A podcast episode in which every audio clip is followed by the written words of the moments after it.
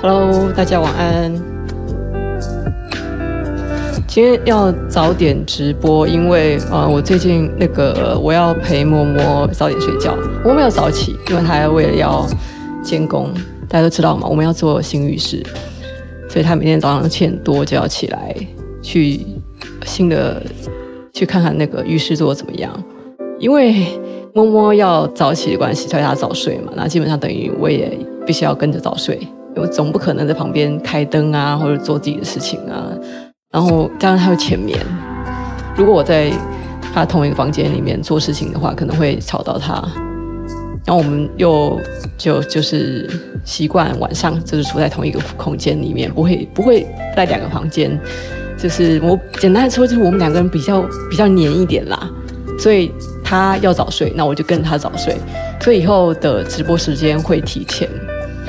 今天是大概八点四十五分开始，那从下周以后，下次以后就是九点钟，星期二晚上的九点钟开始直播，然后直播可能不到一个小时就结束，因为我也想要多休息。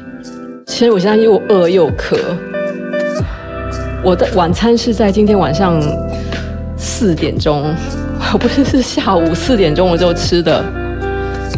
所以我现在饿死了，可是家里一点东西、一点存粮都没有。那我又不想出外，因为我们家这附近有人确诊，有有不止一个人确诊，而且还有人确诊死掉。我这这里完全就是属于一个像是那种那个末日的那个一个一个，很像在拍末日电影。反正就是我我家外面十分的危险，我不敢出门。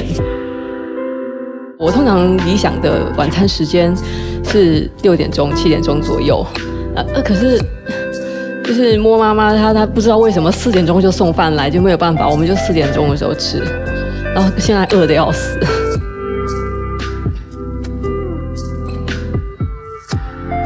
最近戒掉了外送，因为我觉得 Uber Eats 它又贵又难吃。嗯，我这样是是是不是就抽不到他们夜配了？算了，没关系。然后我老坦诚讲，我觉得 Uber Eats 很不好用，不是不好用，就是说觉我觉得上面的食物都太贵了，没有不值得那个价格。也许是因为外送的关系，就是然后加上那个外外送人员，他们为了要多赚一点钱，都会跑好几单，所以食物到送到自己眼前的时候，就一点都不好吃了。那所以所以相对于那个价格来讲，我就会觉得是怎么怎么又贵又难吃。可是明明就去那家餐厅吃的时候，就会觉得还蛮好吃的。啊，总之啦，我就是退退退订的 Uber Eats，那默默还有在订，因为默默他早上需要吃早餐，他需要吃那种外送的早餐，像是汉堡啊、三明治啊、拿铁啊那些东西。其实我们家里可以自己准备的，我觉得他就是懒吧。然后我们也不太有那个条件去打购物什么，像因为我们没有车，我们没有停车的地方，也没有办法买车。要不然依照我自己对理想生活的这种想象的，我希望我有一辆车，然后我经常可以去 Costco 买大量的食物来囤积。然后一次可能就是囤积个一个月，就不用再去购物了，也不用再去吃外食啊，就是自己家里做的就有了。但是我们现在的状况就是说，附近没有什么好吃的，就是卖粥、卖水饺、八方云集，再远一点点有麦当劳，吃的东西呢都是又不营养又不好吃，而价格普通。市场本来还有一些算是便宜又好吃的东西，可是市场最近有人确诊。太可怕了！去那个区域，我觉得应该要强制关掉。但是还是有很多不戴口罩的一些阿公阿妈，每天还是在市场继续摆摊，我觉得很可怕。就离我们这里大概可能走路不到十分钟。然后我们的隔壁栋房子有一个老人家确诊死掉了。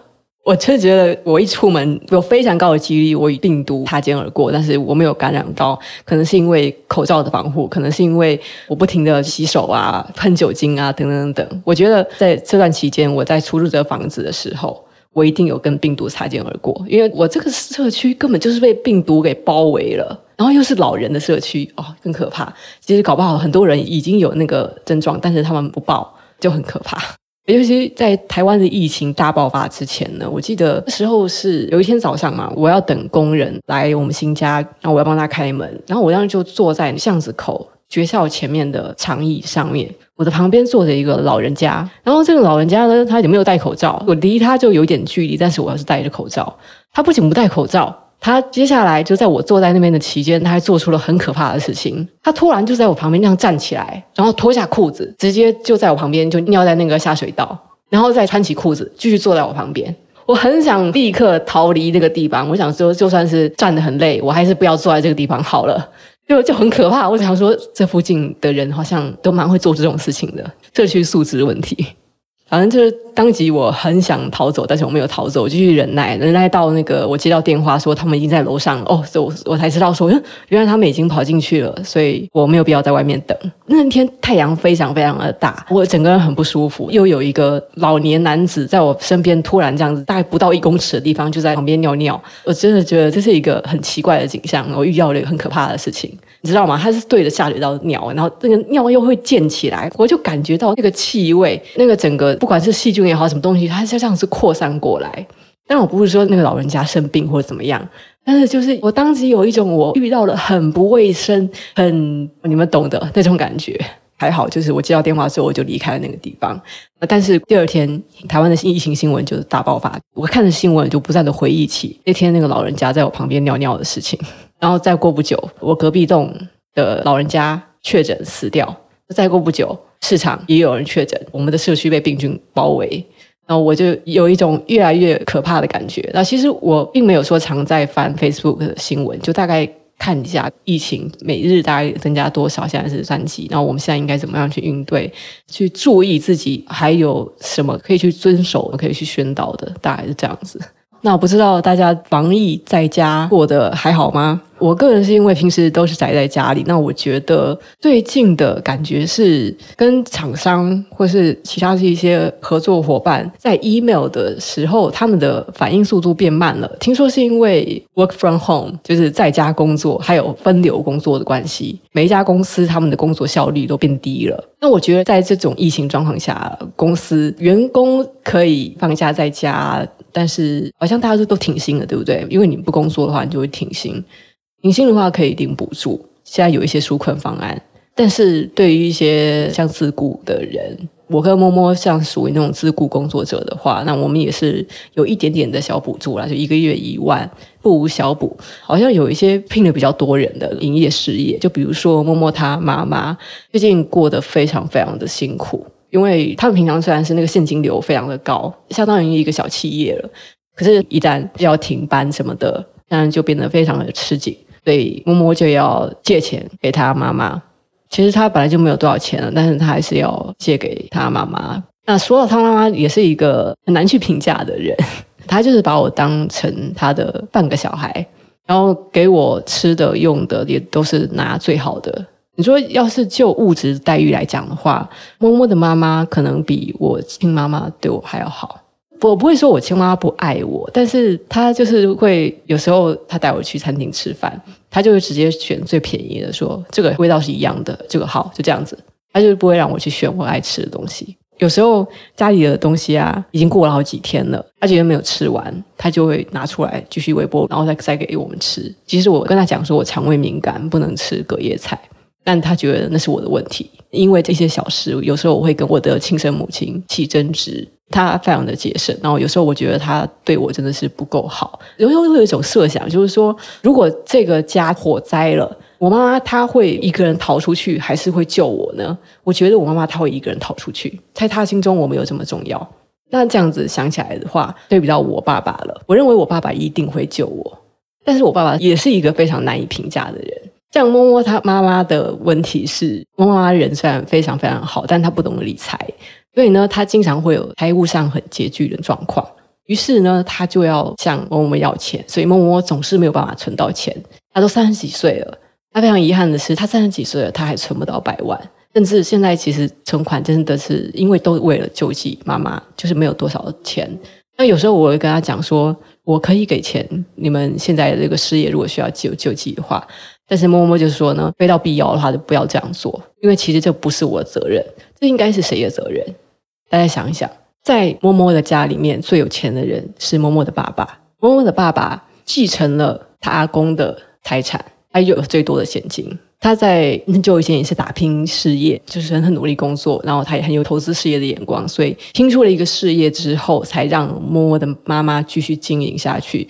可是后来他就病倒了，不能再继续工作了，所以就换默默的妈妈接下这个事业，然后默默爸爸就没有再工作，大概快二十年了吧。那这二十年来，默默的妈妈就每个月给他爸爸钱让他生活，然后现在疫情发生了。本来我妈妈他们吃什么东西都吃最好的，穿也是穿最好的，买东西都也算蛮奢侈的，过得很宽裕的生活。突然现在因为平常就没有理财的关系，就遇到了困境。就是这种时候。能救济他的只有默默，还有他的妹妹，他们两个姐妹轮流想办法凑钱出来。因为他的公司需要租金，每个月都差不多十万块跑不掉，就没有办法赚钱的状况下，他要怎么凑出那些钱？他就是没有存款啊。前几天默默还跟我讲说，他妹他凑了六万出来，勉强让他妈妈生活，但他实在很怕他妈妈又拿这笔钱出来，却是去照顾，就是他是媳妇嘛，照顾他阿公。他会给他阿公买很好吃的东西。自从他阿公中风倒下来之后，默默的妈妈就除了平常自己工作以外，啊，他也要几乎每天买菜、做菜、照顾阿公，而且出了全部是自己的钱。他阿公很有钱，默默的爸爸也很有钱，但是默默描述的时候，我感觉说这个家庭是出了一点什么问题，可能。默默爸爸妈妈之间的感情真的是很差，可是这样子几十年的婚姻下来，作为一个男人，作为爸爸，你好歹也是算是领人家的钱，就这样领很久。虽然这个事业一开始是自己创立的，可是没有想要帮忙的意思，把责任都落在两个女儿的身上。我作为一个外人，我看得很心痛，听起来会觉得这是一个很奇怪的家庭，对不对？我我这样讲哦，就是不给他们钱会怎么样？不给妈妈钱。妈妈就就会饿死啊！妈妈就生活不下去啦。我已经看过默默的妈妈哭的样子，我知道她有多着急，她很害怕。她嫁出去，然后为这个家庭的事业打拼，可是这个事业却不是她的。然后，因为她不会理财，所以她也没有钱。今天一旦遇到了这种状况之后，她的这样一个女人，这样一个已经奋斗打拼了这么多年，她却什么都没有。她只有她的两个女儿能够支持她，她的丈夫。不愿去帮助他。有人知道就生气公班的事情的话，就知道摸爸爸他他有钱，但是他把钱都给了外人。他对外人很好，他就觉得说不能输了面子。我们家好歹是一个什么样子的家庭啊？我们差那几万元啊，就算被诈骗，那个公班把那个工程做得乱七八糟，没关系，钱钱钱给给给给，他们要给钱就给钱，不要把事情闹大，给就给。然后对自己家人呢，就。我不知道为什么，反正我现在目睹的是，我觉得是一个很奇怪的状况。然后我说说我爸吧，我爸他从来没有少给我过钱，可是他一直告诉我的一个观念就是说呢，我生下来本来是没有人有责任养我的，所以他应该要感谢有人愿意养我，要不然我早就去孤儿院，或者早就死在路边，或者早就被卖掉，怎么样怎么样。我爸一直给我灌输这样子的观念，他要我持着感谢的心。父母所有给子女的一切都不是应该的，并且他在我考上大学的时候呢，他曾经最后一次劝我说：“读书浪费钱，不要上学好不好？反正你都要嫁出去。”他这样子对我说。然后在我出社会以后，他偶尔会从中国回来，就会问我：“你赚的钱够不够？你一个月赚多少钱？”可是同时他又会问我说：“那你在谈恋爱了吗？你的男朋友是在什么公司？你男朋友赚多少钱？”这样子的人是我爸，但是 如果啦，如果今天我穷困潦倒，我没有房子住，我知道我爸不管他以前说过什么话，他以前说过他不会给我遗产，说女人书读了多高都没有用啊什么的，但是我知道我爸爸他会帮我，他在他老了之后，我想应该是在我二十几岁已经出社会，那时候薪水拿个三五万的时期，那时候他就嫌我赚的少。可是他一边嫌我赚的少，他一边就从口袋里面掏出钞票来，就说：“你这样子够不够吃饭啊？钱拿去，你吃千万不要省，你要吃胖一点。”他就不停的想要塞钱给我。这是我长大以后，我爸爸对我这样子。但是我爸可能他犯了一个最大最大的错误呢，就是他一直都很重男轻女，他从来没有夸奖过我。然后他说的话，从以前开始就对我造成很多精神上的伤害。也包括说，他因为实在是太不细心、太不体贴，太不慈祥，犯过很多错，包括他为什么会把我一个小女孩留在了香港，让我在香港发生的那些事情。这件事情让摸摸很恨我爸爸，可是他后来也渐渐体谅了，就是我爸爸他不是一个坏人，他如果知道这件事情的话，他一定会去杀了那个人。只可惜他已经没有机会再去杀了那个人了。我爸爸还主持了那个人的葬礼，他不知道，他什么事情都不知道，因为我们不告诉他。我认为我爸爸没有办法承受这些事情，我不知道他到底知不知道他犯的多严重的错误，但是我相信他会保护我，所以即使发生了那些伤害。我从来没有恨过我爸爸，我也不断的在默默重度忧郁的时候，我就对他说呢，我真的没有恨过我爸爸。我认为我爸爸他犯了也许是一点点小错，但是他也不是故意的。我认为我爸爸是保护我的，他只是疏忽。我妈妈也是，他们都是疏忽，他们是疏忽的一对家长。他们把小孩子生出来以后，每次都是交给外人去养，他们不亲手养小孩，他们觉得只要给小孩钱，经济上的援助就够了。不去陪伴，不去交流，我爸妈是这样子的人。但是再怎么样，我至少是就是健康的长大了。我现在看到摸摸的爸爸那样子的去对待他们的家人，我不知道到底是他那样子的家庭算是一个好的家庭，还是我的家庭，我的家庭已经完全破碎了。我爸爸妈妈在我七岁的时候他们就分居，九岁的时候他们离婚。然后我爸爸后来再婚了三次，最后他们都是离婚的下场。我也有许许多多的继父继母，还有同父异母的妹妹弟弟，是一个乱七八糟但是支离破碎的家庭。但是我想起这些家人的时候，我感觉的是他们一定还爱着我，一定他们还会帮助我。而摸摸的家庭呢，是他们还维持着那个形状，没有离婚，没有分开。偶尔还会一起吃饭，可是该有的那个支持，该有的那个援助却不在。总之，今天就是讲到了我的爸爸跟他的爸爸。前几天就实在是摸摸快被气疯的时候，我就跟他讲说：“你要不要跟我换爸爸呀？因为我觉得我爸爸不会让你这么生气。虽然我爸也有他很讨厌的地方，你根本就没有办法跟他讲道理。我是不会跟我爸爸吵架的，因为根本没有机会。他永远是对的。”可是，如果我真的是跟他讲说，我我缺胳膊少腿了，我重病了，我要死了，我没有房子住，总之我穷得要死，那我爸爸在这些方面他是一定会支援我，那他也不会嫌弃我说你为什么没有到大公司去工作，他就完全接受了我后来做什么事情。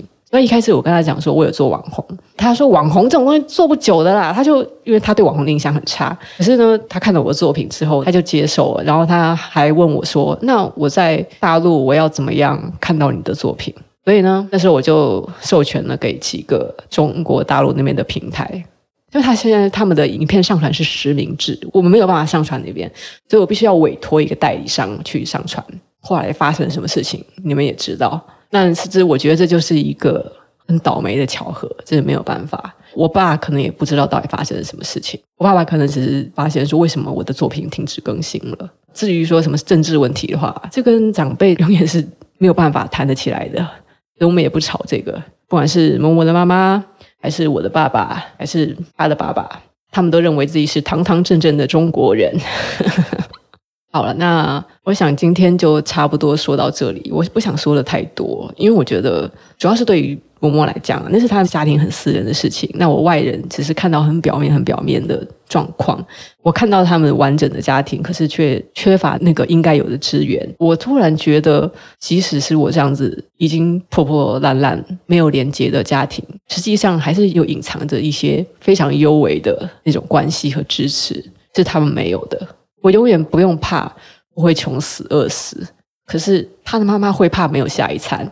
那今天就大概就是讲这件事情。那我觉得大家听得懂就听得懂。我有些事情我没有说破，因为太复杂了。我从头到尾再讲一遍，又变成另外一个主题，不是我们今天要说的。所以今天就说到这里。其实我也不期望大家再去深究或是了解以前的事情，对我来讲没有什么意义。对喜欢八卦的人来讲，其实也没什么意义。因为我现在已经不太在意，说我非得要带给这个社会什么价值，我什么也不想，我只觉得我跟我所在意的人，我所爱的人过得快快乐乐的，每天能够睡得好好的，吃好穿好，过得好好的，这样子就足够了。那我现在已经没有那么强烈的社会责任感。我没有非得要强烈表明我自己的立场，然后也要叫大家一定呼吁大家一定要跟着我，一定要做什么事情。没有，我现在已经没有那样子的动力，大概就是这样子的状况。那今天就说差不多，说到这里好了。对了，我就是觉得跟你们说的一样，过去了就过去了。其实，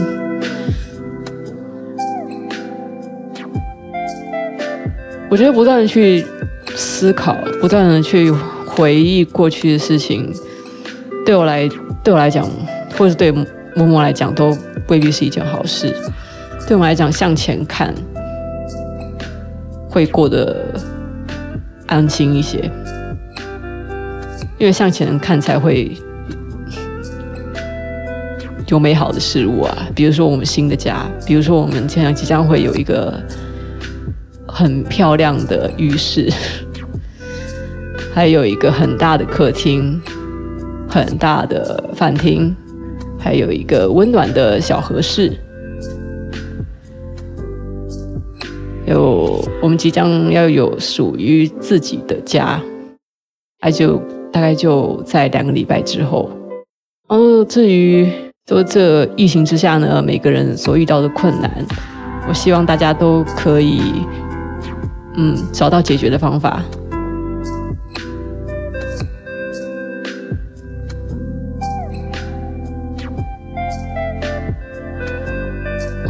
我跟默默经常经常在那边比，说我爸怎样，他爸怎样，或是我妈跟他妈比怎么样。我们最后的结果可能会是，我希望他们能够综合，但是综合出来的是不是一个完美的爸妈呢？谁知道呢？这都是假设。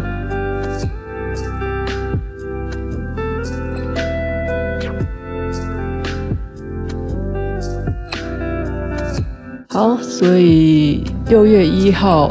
星期二晚上的这一次直播就差不多到这里结束喽。下周如果我这台电脑还在的话，就应该会继续直播。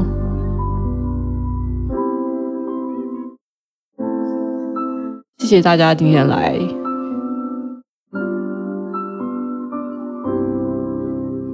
本集是由丰杰声音赞助播出。看看我最近的头贴，全素颜，敢相信我是一个年届三十五岁的中年妇女吗？其中的秘密就是丰杰生医送给我的胶原蛋白和纯漾容。太太以前就嫌我瘦起来脸很像骷髅头，婆婆也说我脸瘦的嗯没有福气的样子，可恶，被母女这样嫌弃。到手的胶原蛋白，我还不给她大喝特喝。厂商的窗口小姐热情地跟我介绍，纯漾容除了美颜、抗氧化之外，还有私密处呵护的功效。什么喝饮料还护妹妹？这么神奇！我们这项产品呢，在欧美有三项专利，提升代谢和调理机能的能力也获得美国 FDA 认证。最棒的是，全素者也可以食用哦，生理期也没有问题。孕妈咪和囊肿女生可以选用安心版来食用，喝起来微酸带甜，有点像苹果醋。那至于这家的胶原蛋白啊，是没有腥味的，只有淡淡的奶香。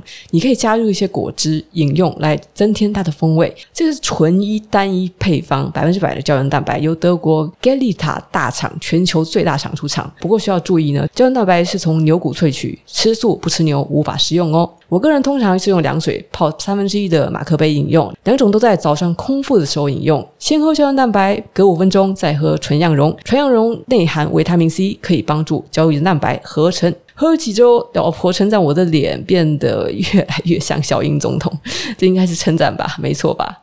我自己感觉是生理期的不适缓解很多，肌肤变得光滑紧致。这道产品真的厉害，难怪可以荣获二零二一欧洲品质评鉴大赏。好东西当然要分享给大家，产品的简介就放在本集的 show note 里面的，欢迎大家去购买哦。